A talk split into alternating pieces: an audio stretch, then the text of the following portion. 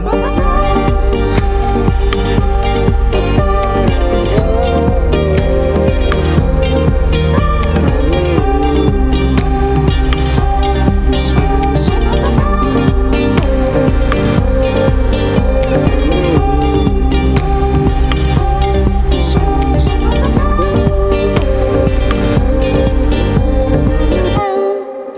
Radio Phoenix. Aujourd'hui, dans la Méridienne, j'ai le plaisir d'accueillir au micro Joachim, salarié de l'association Artify, qui a pour but de promouvoir l'informatique responsable. Bonjour Joachim. Bonjour.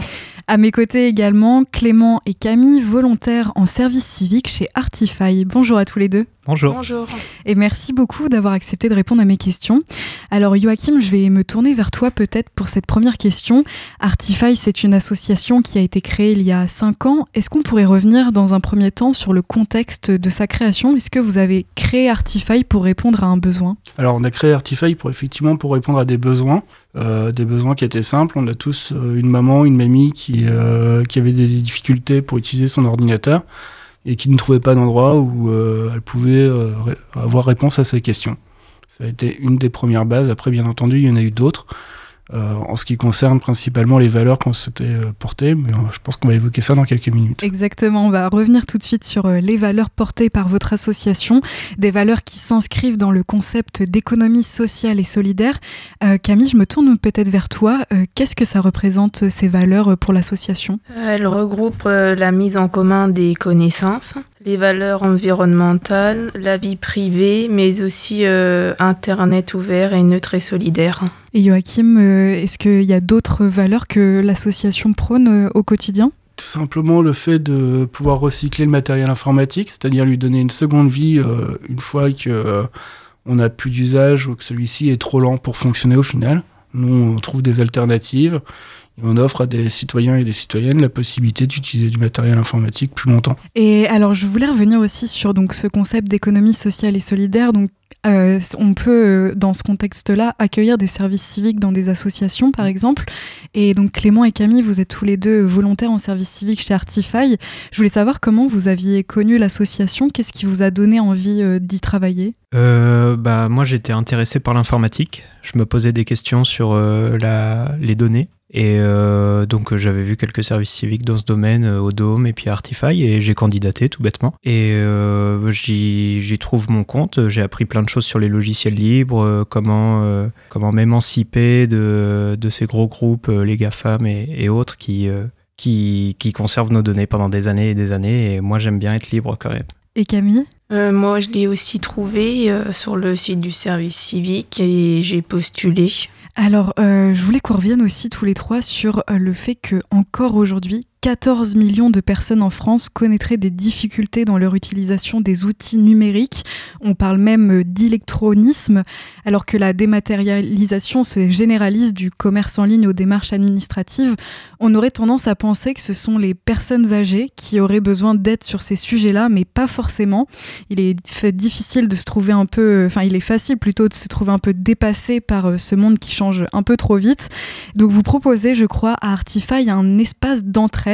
Est-ce que c'est un atelier où on s'échange les compétences de chacun sur ces domaines? Alors concrètement, on a l'Artify, on a trois ateliers qui sont programmés par semaine.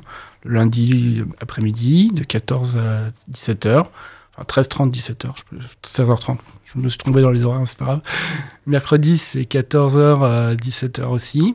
Et le vendredi, de 16h à 19h. Euh, concrètement, durant ces ateliers, tout citoyen peut venir euh, à notre rencontre avec sa problématique, sa question. Peu importe que ce soit euh, pour un problème matériel ou logiciel, ou tout simplement concernant ses usages au quotidien. Il trouvera un de nos bénévoles qui l'accompagnera, ou moi-même, euh, au sein de l'atelier, quand je suis présent.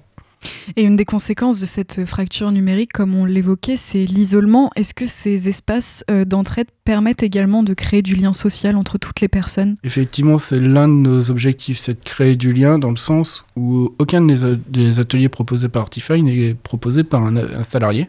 C'est uniquement à la charge des bénévoles de, euh, de proposer ces ateliers. Et l'idée étant que monsieur et madame tout le monde peut devenir aidant. C'est-à-dire qu'il n'y a personne qui a plus de compétences que l'autre, on vient chacun avec nos compétences. Si euh, l'un des usagers a une question, euh, on va dire, sur euh, LibreOffice, et que la personne qui se situe juste à côté d'elle a les notions nécessaires pour y répondre, pour y répondre sans aucun problème et l'aider dans sa démarche. Est-ce que pour vous, demain, ne pas être autonome et ne pas être compétent en informatique, ça va être préjudiciable, surtout après la pandémie qui a amplifié ce phénomène du tout numérique? Alors, je ne dis pas qu'il faut spécialement des compétences, mais il va falloir apprendre à utiliser ces outils, qui vont être des outils qu'on va rencontrer au quotidien maintenant. On ne peut plus se passer d'un ordinateur pour ne serait-ce que faire cette démarche administrative. Euh, classique, c'est-à-dire euh, s'actualiser à Pôle emploi, à la CAF euh, ou à la sécurité sociale, de prendre contact avec eux. C'est nos premiers moyens de communication, en fin de compte, avec les services administratifs de l'État. Au-delà de ça, effectivement, il y a tout l'e-commerce où les gens veulent acheter tel ou tel produit, ils vont aller sur telle ou telle plateforme. Et souvent, ils vont être aussi obligés d'aller sur Internet pour comparer les prix, pour choisir le bon produit, enfin bref, pour avoir toutes les informations. C'est vrai que c'est devenu un outil qu'on a tous dans notre poche au final. Et vous recevez beaucoup de, monde euh, à Artify qui ont besoin euh, justement pour ces démarches administratives Pas directement, puisque nous, on ne souhaite pas, euh, dans nos valeurs, accompagner la personne à réaliser des tâches type l'actualisation à Pôle emploi. C'est pas ce qu'on souhaite faire. Nous, ce qu'on souhaite faire plutôt, c'est expliquer à cette même personne comment faire au quotidien sur différents sites. Puisqu'au final, que ce soit pour l'administratif ou que ce soit pour un usage quotidien, on a besoin des mêmes compétences, c'est-à-dire savoir ouvrir une page internet, aller sur un site internet, euh, celui qu'on a choisi, remplir un formulaire, envoyer un email. Toutes ces démarches-là, en fait, euh, elles sont proposées aussi dans les sites administratifs. Et là, nous, on trouve qu'il y a plus de valeur ajoutée à savoir utiliser son outil correctement plutôt que de faire à la place d'eux euh, la, démarche numérique pour s'actualiser ou pour envoyer un mail. Et j'ai cru voir aussi que vous faisiez du reconditionnement d'ordinateurs. S'inscrire dans une démarche de durabilité fait aussi partie des valeurs que vous défendez Tout à fait. grâce à des dons euh, informatiques, on peut aujourd'hui proposer du matériel informatique à bas coût. Tous ces ordinateurs-là, ils ont été reconditionnés à un moment donné par nos équipes. c'est-à-dire qu'on a souvent formaté le disque dur, donc c'est-à-dire effacer l'ensemble des données donc avec des outils spécifiques, puisque là, il ne faut pas du tout que la personne puisse récupérer des données euh, antérieures. Et on a installé un système d'exploitation qu'on appelle Linux Mint, donc qui est l'équivalent d'un Windows, mais en libre cette fois-ci, et qui répond aux mêmes besoins et euh, qui a les mêmes objectifs, c'est-à-dire permettre à la personne de pouvoir utiliser son ordinateur. Et donc on fait ça avec des tours et des ordinateurs portables principalement. Depuis tout à l'heure, on parle beaucoup de logiciels libres. Mm. Est-ce que vous auriez une définition Peut-être qu'il y a des personnes, qui même moi, qui ne savent pas vraiment euh, ce que ça veut dire? Est-ce que vous pouvez nous, expliquer? Euh, Un logiciel libre, c'est un logiciel dont on peut étudier le code, le copier, le modifier et euh, le redistribuer. Donc c'est un logiciel dont le code n'est pas propriétaire. par exemple, il y a plein de logiciels privés, des jeux vidéo, des moteurs de recherche qui ont un code qu'ils le gardent pour eux et, et qu'on peut pas, euh, sur lequel on n'a aucune vue. Et donc euh, un logiciel libre, c'est ça, c'est un logiciel, euh, comme je disais, qu'on peut étudier, copier, modifier, redistribuer. on peut en faire autant de versions qu'on veut. et Linux, Linux c'est un, un système d'exploitation. Un, système d'exploitation libre du coup et qui dont on peut étudier le code. Et, ça, ça vous, le, vous, vous le mettez sur les ordinateurs que vous reconditionnez, c'est ça? Tout à fait. Mhm. Et justement, je me demandais comment ça se passe. On peut vous amener des ordinateurs euh, dont on ne sert plus, par exemple, et vous les remettez en état, en fait? Oui. En fin de compte, dès lors que l'appareil est fonctionnel, qu'on n'a pas de pièces à racheter ou quoi que ce soit dans le commerce, notre objectif, ça va être justement de, de le reconditionner pour qu'il puisse avoir une seconde vie. L'idée étant qu'on ne souhaite pas que cet ordinateur reste dans un placard et qu'il serve à personne au final et qu'il prenne la poussière. Parce que rien que la construction de, cet ordinateur-là était déjà très polluante pour notre planète. Ça sert à rien d'en plus de le jeter euh, à un moment donné parce qu'il ne nous sert plus et qu'on ne sait plus quoi en faire.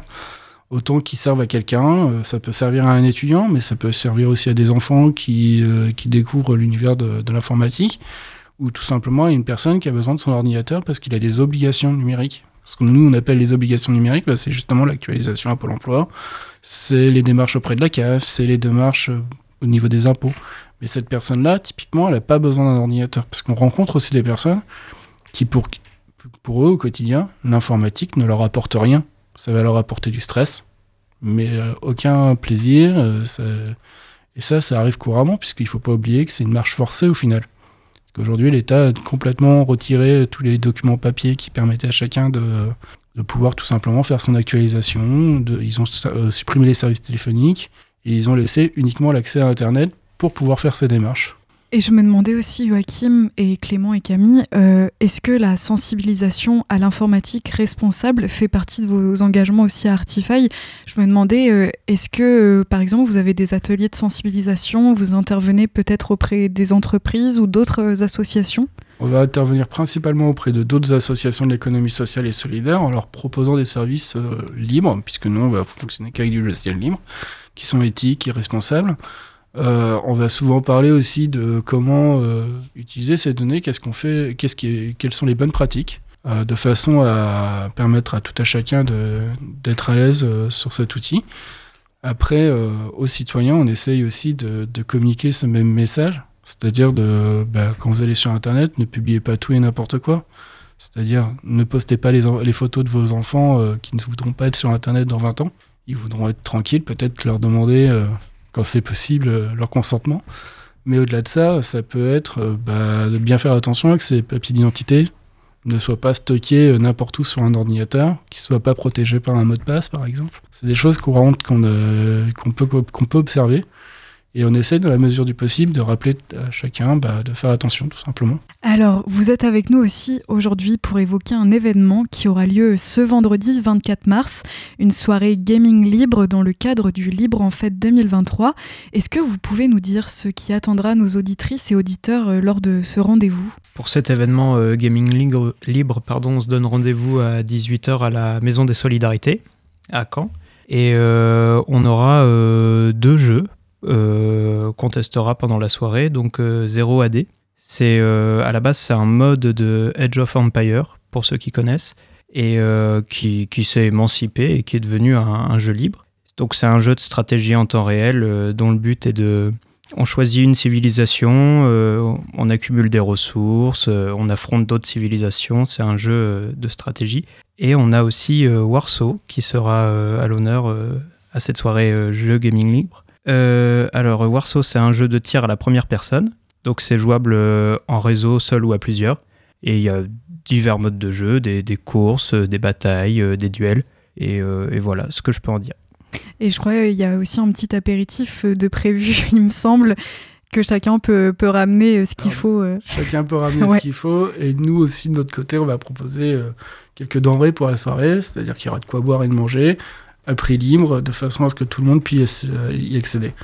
L'idée étant que bah, ce genre de soirée permette à tout à chacun de, se recentrer peut-être à un moment donné sur euh, ses usages, comment ça fonctionne Internet, comment fonctionne un ordinateur, de quoi j'ai besoin, et euh, est-ce que ça pourrait pas être intéressant d'en apprendre un petit peu plus, puisque bah, nous l'idée étant de transmettre euh, des compétences pour que les personnes soient le plus à l'aise possible.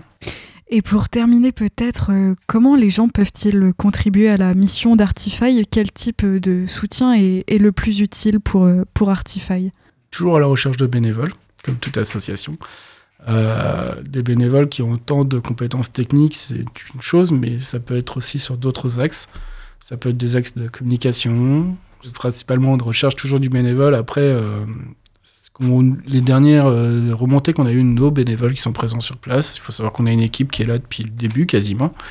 Euh, en tout cas, moi, depuis que je suis présent à Artify, c'est toujours été la même équipe de bénévoles qui anime nos ateliers. On essaie d'en former des nouveaux régulièrement. Maintenant, il faut que les nouveaux restent. C'est aussi ça la problématique, mais ça, je crois que c'est une euh, problématique commune à toute association. Après, on, on essaie, comme tout à chacun, de les garder. Pas toujours évident. Et c'est possible de vous contacter peut-être Tout à fait. On peut nous contacter par mail à l'adresse qui est contact.artify.fr ou tout simplement venir nous rencontrer lors d'un euh, espace d'entraide, tout simplement. Et vous avez un local euh, peut-être aussi où on peut vous retrouver? Alors, on peut nous retrouver au 7 euh, rue Daniel Daniel Huet à Caen, à la Maison des Solidarités. Et nous, on est situé au deuxième étage. Bah, merci beaucoup en tout cas à tous les trois euh, d'avoir été avec nous aujourd'hui et d'avoir accepté aussi de répondre à mes questions. Donc pour nos auditrices et auditeurs, Artify vous invite à un apéritif et une soirée sur le thème des jeux vidéo libres 0AD et Warsaw. Amenez votre ordinateur et venez découvrir le monde du logiciel libre dans un moment convivial. C'est ce vendredi 24 mars de 18h à minuit. L'adhésion est, est possible sur place. Plus d'infos sur le site artify.fr. Merci encore à tous les trois et bonne journée à vous. Merci beaucoup. Merci. Vous écoutez La Méridienne sur Radio Phoenix. Vous restez avec nous, on se retrouve pour un tour d'horizon de l'actu sport dans la prochaine partie de l'émission. Mais en attendant, je vous laisse avec Météo Mirage libre. À tout de suite. Avant toi, j'étais seul. Tu as compté pour moi en un instant. Avant toi, j'avais peur. J'aurais jamais pu faire ce que je fais maintenant. On a les mêmes rêves, la même sève, pourtant on est si différents. Je sais pas si ça durera toujours. Avec toi, je me sens libre. Je vais pas te faire de longs discours, mais t'as changé ma vie.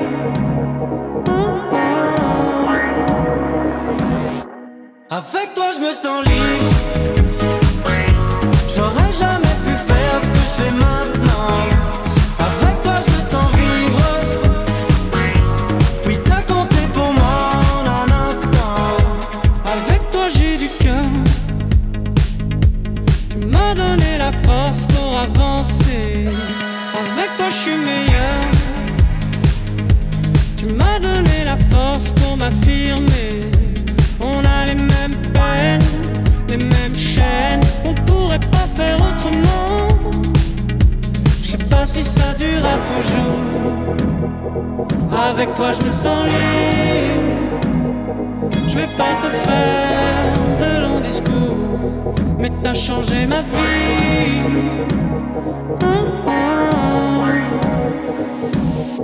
Avec toi, je me sens libre.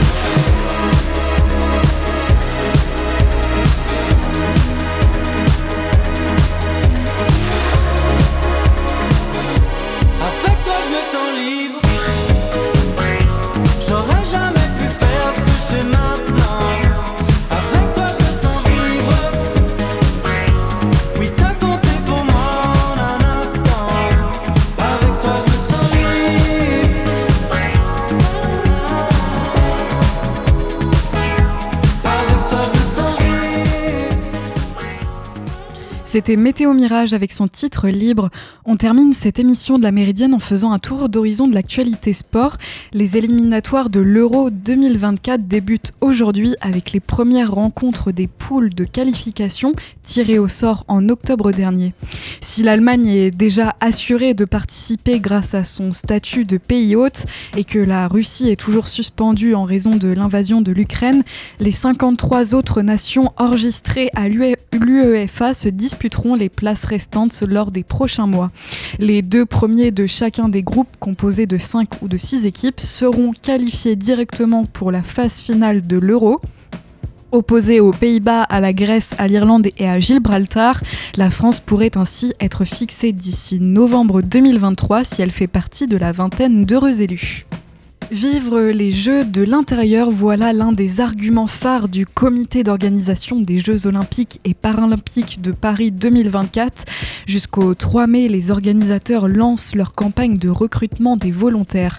Une seule phase d'appel à candidature permettra de recruter les 45 000 bénévoles attendus par Paris 2024, dont les deux tiers environ seront affectés sur les Jeux olympiques.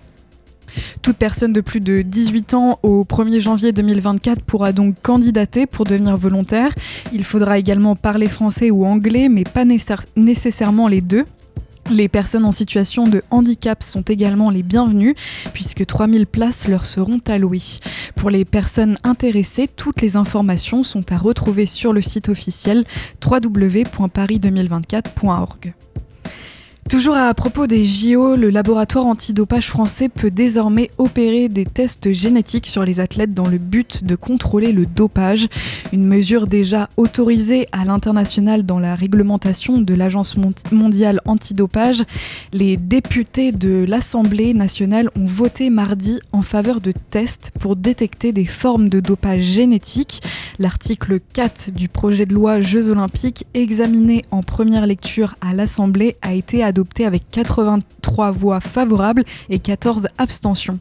Il prévoit que le laboratoire accrédité par l'Agence mondiale antidopage en France puisse procéder à des tests génétiques pour détecter chez les athlètes certaines formes de dopage, comme l'administration de sang ou des manipulations génétiques pour améliorer les performances. Mais son autorisation n'est pas délimitée dans le temps, comme le regrette l'opposition. Parmi les motifs d'inquiétude soulevés, le fait que ces tests soient pérennisés trop rapidement, sans recul suffisant sur leur implication éthique, voire à terme banalisés dans la société. Le projet de loi du gouvernement, avant sa modification et son adoption au Sénat, prévoyait à l'origine une expérimentation temporaire jusqu'à fin 2024. Vous écoutez La Méridienne sur Radio Phoenix. Et pour terminer, je voulais revenir sur euh, la situation en Grèce. Trois semaines après le pire accident ferroviaire qui a connu le pays, le Premier ministre Kyriakos Mitsotakis a annoncé mardi que les élections qui devaient se tenir d'ici à juillet seront avancées au mois de mai. Son gouvernement est actuellement fragilisé par, après ce grave accident qui a révélé une colère plus ancienne des Grecs envers leurs dirigeants. Le Premier ministre n'a pas précisé la date exacte de ce scrutin législatif, mais il a ouvert la voie à un autre scrutin dans la foulée si le premier ne permet pas de dégager de majorité absolue ou si les partis ayant réalisé les meilleurs scores ne parviennent pas à former une coalition.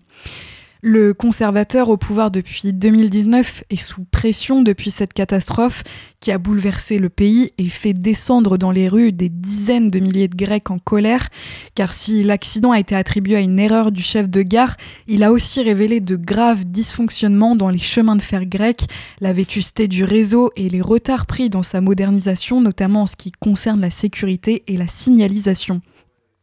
Les derniers sondages réalisés après l'accident montrent que l'écart se resserre dans les intentions de vote entre la Nouvelle Démocratie, le parti politique de l'actuel Premier ministre grec, et la gauche radicale Syriza, emmenée par Alexis Tsipras.